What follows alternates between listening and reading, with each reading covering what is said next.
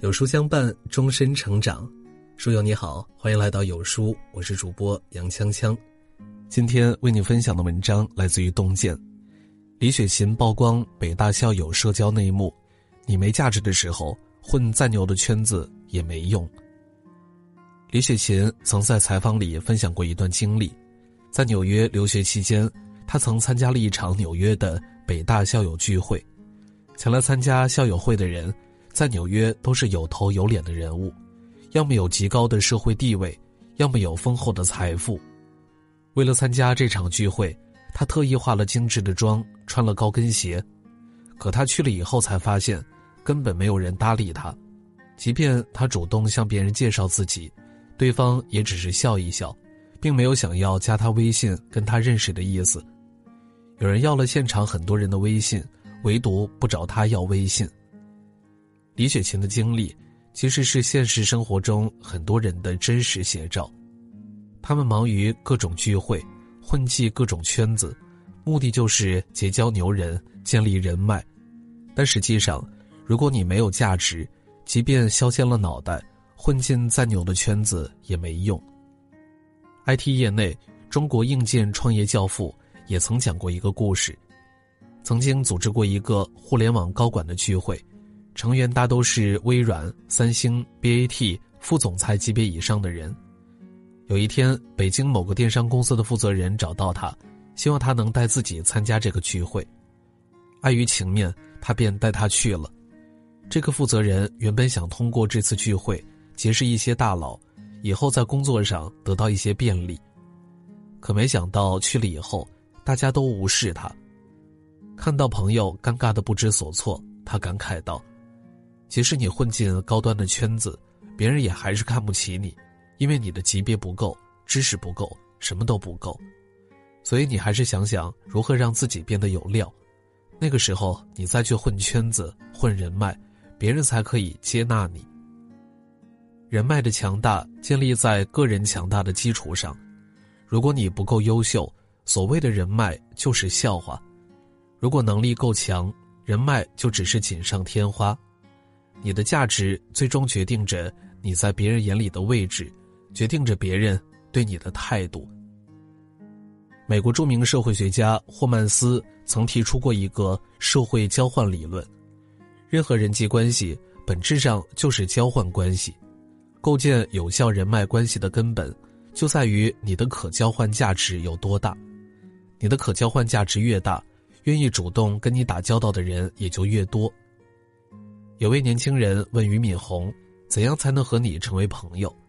俞敏洪直截了当的问：“你用什么来和我做朋友？”年轻人回答说：“可以帮你拎包。”结果被俞敏洪一口回绝了。俞敏洪不缺人拎包。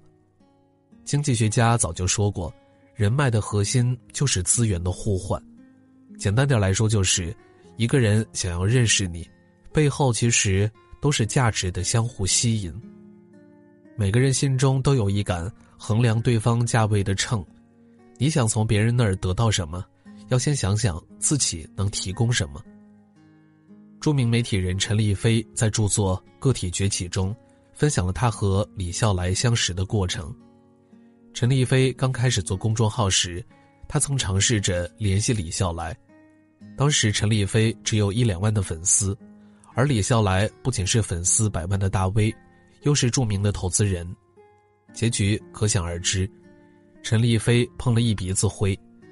可当陈立飞粉丝量达到一百万，再次联系李笑来时，却得到了李笑来的答复：“来北京联系我。”最终，陈立飞如愿以偿的见到了李笑来，而李笑来也向身边的朋友大力推荐陈立飞。从最初的爱答不理，到后来的大力推荐。为什么李笑来对陈立飞的态度发生了一百八十度的转变呢？因为这个时候，陈立飞对李笑来来说不再是无用的，看似很功利，但这就是社交的本质。有人把社交分为两种，一种是共情社交，一种是功利社交。所谓功利社交，就是指为了获得信息、知识与物质的交换传递。从对方身上获得某种利益而产生的社交行为，年少时，我们更热衷于寻找纯粹的陪伴、兴趣上的共鸣，但是到了一定的年纪，你就会发现，功利的社交才是最靠谱、最成熟的社交。毕竟，在成人的世界里，没有人愿意在一个无用的人身上浪费时间和精力。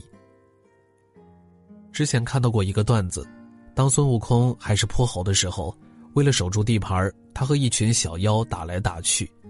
当他学了一身的本领后，取经路上各路神仙菩萨都帮助他。刘备还是平民的时候，他只能在街头卖草鞋，和顾客讨价还价。当他身经百战后，能和天下诸侯把酒言欢，三分天下有其一。你身处卑微。遇到的大都是同类，等有了价值，才有机会遇到贵人。很多人经营人脉时，习惯往外求，求资源、求渠道、求关系，但是真正聪明的人习惯向内求，因为他们懂得人脉不在别人身上，而是藏在自己身上。主持人乐嘉刚开始做培训工作的时候，并没有什么知名度。一次，一位朋友介绍他去见一个老板，想承揽对方公司的培训业务。那位老板看到他以后，嘲讽的说道：“像你这样大学都没读过的光头，有什么资格给我们讲课呢？”这句话让乐嘉深受打击。朋友想安慰他，请他喝酒舒缓心情。乐嘉却谢绝了朋友的好意：“不了，我还得回去看书写作。”朋友惊讶的说：“刚受了这样的气。”你还有心情看书吗？乐嘉回答说：“已经受了这样的打击，如果还不努力，就更被人瞧不起了。”之后，他坚持读书写作，渐渐有了一定的知名度。后来被《非诚勿扰》栏目组相中，从此一炮而红。爆火之后，上门找乐嘉寻求合作的人络绎不绝。作家王世民在《思维力》里写道。在你的价值未有效建立之前，不要浪费精力在圈子上。若自身没有交换价值，一切社交都是无效的。